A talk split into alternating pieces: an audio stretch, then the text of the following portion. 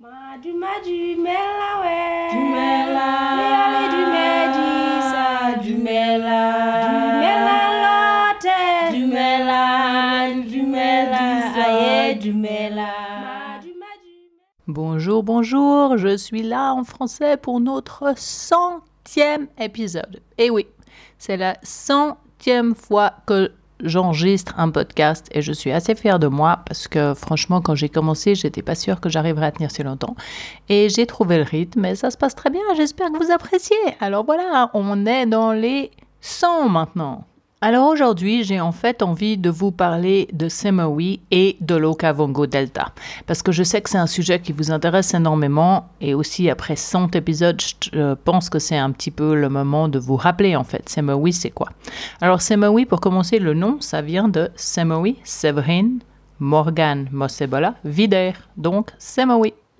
Morgan vient du Botswana, mais il vient de l'autre côté du Botswana et il était ici vers Mahon en, essayant de trouver un terrain où on pouvait en fait construire quelque chose quand il a eu la chance de rencontrer ces deux jeunes femmes qui vendaient la ferme de leurs parents parce que pour elles c'était trop loin et elles n'étaient pas intéressées. Donc en fait, il y a environ quatre ans, il a racheté cette ferme et j'ai déménagé définitivement au Botswana il y a trois ans maintenant, hein, ça fait un petit peu plus de trois ans. Et quand je suis arrivée, c'est là qu'on a vraiment commencé euh, la grosse construction. Avant ça, il avait déjà créé une maison où il pouvait habiter. Il y avait déjà quelques chèvres, quelques poules. Il y avait euh, un réservoir d'eau. Mais en fait, toute la grosse construction a commencé il y a trois ans. Donc en fait, oui, en trois ans, on a réussi à construire tout ça. Oui, aussi, c'est un travail énorme. Les gens nous demandent, mais vous avez fait comment? Ben oui, c'est un travail énorme. C'est énormément de persistance et de travail tous les jours avec un but qu'on a en commun.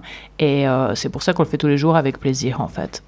Donc au jour d'aujourd'hui, on a le, le côté... Euh, lodge avec les tentes, le campsite avec les campsites, et on a aussi le côté ferme avec euh, les jardins, euh, les poules, les chèvres. Et ce côté ferme, c'est aussi un côté qu'on développe et qu'on veut continuer à développer, parce qu'on aimerait bien avoir des jardins plus grands pour être euh, plus euh, self-sufficient et qu'on ait moins besoin d'acheter les légumes, etc. Parce que c'est toujours quand même malgré tout assez compliqué au Botswana avec ces importations qui sont interdites par moment de n'importe quel, de n'importe quel légume. Donc tout d'un coup, on trouve plus ces légumes. C'est vraiment extrêmement compliqué pour nous.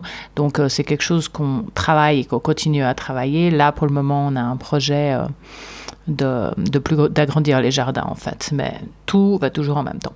Alors Semewi et l'Okavango Delta. Oui, on est situé dans l'Okavango Delta, à la fin de l'Okavango Delta en fait.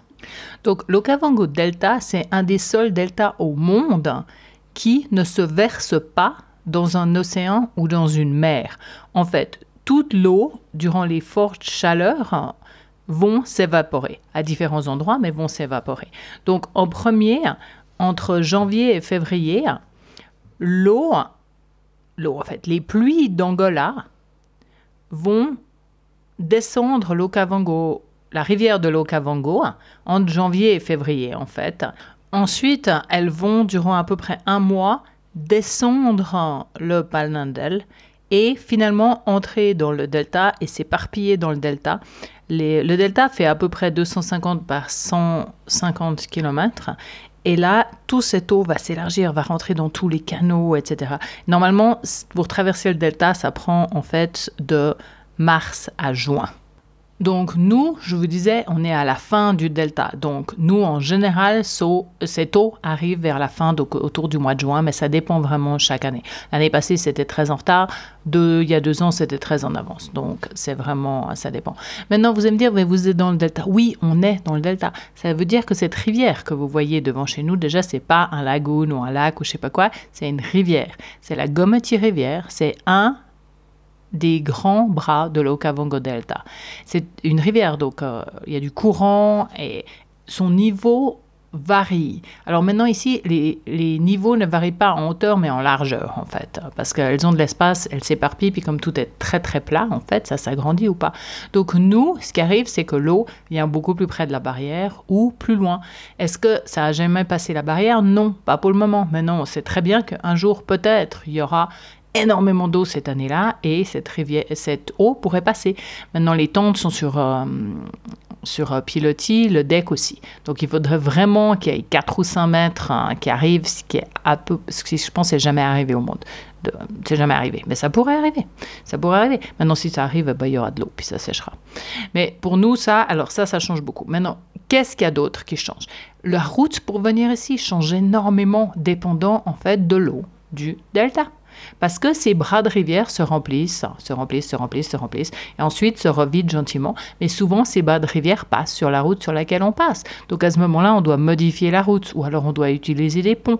Ces ponts existent, mais on les utilise que en cas de nécessité. Et des fois, il faut les rénover, etc. Dépendant des niveaux d'eau, il y a différents animaux. Donc les éléphants sont là autour euh, ou pas, les hippos sont beaucoup plus près ou pas. Toute la vie sauvage dépend aussi de ces, de, du delta en fait. Donc oui, on vit, notre vie de tous les jours est dans l'Okavongo Delta. Donc on a beaucoup de gens qui nous disent ah mais comment on peut aller voir le delta? Mais quand vous venez ici, vous voyez déjà une partie du delta. Maintenant, visiter tout le delta, eh ben, je vous disais, c'est 250 km par 200 km par 150 km et il n'y a pas de route. Donc en fait, c'est pas possible d'aller dans le delta. Donc quand vous venez ici, vous pouvez prendre des chemins hein, qui vont un peu plus profond dans le delta. Si vous allez faire du Mokoro, eh ben, on va vous conduire sur la station de Mokoro et ensuite vous allez prendre ces petits bateaux pour être sur des bras, sur des canaux du delta. Mais c'est vrai que nous, ben, ça fait partie de notre euh, vie quotidienne. On vit dans l'Okavango Delta. Alors voilà, j'espère que ce centième épisode vous a apporté quelque chose. Laissez-moi un message, je voudrais vraiment, vraiment, vraiment avoir euh, votre opinion au sujet du podcast et de me dire un petit peu ce que vous, euh, vous voudriez entendre pour les 100 prochains épisodes, etc.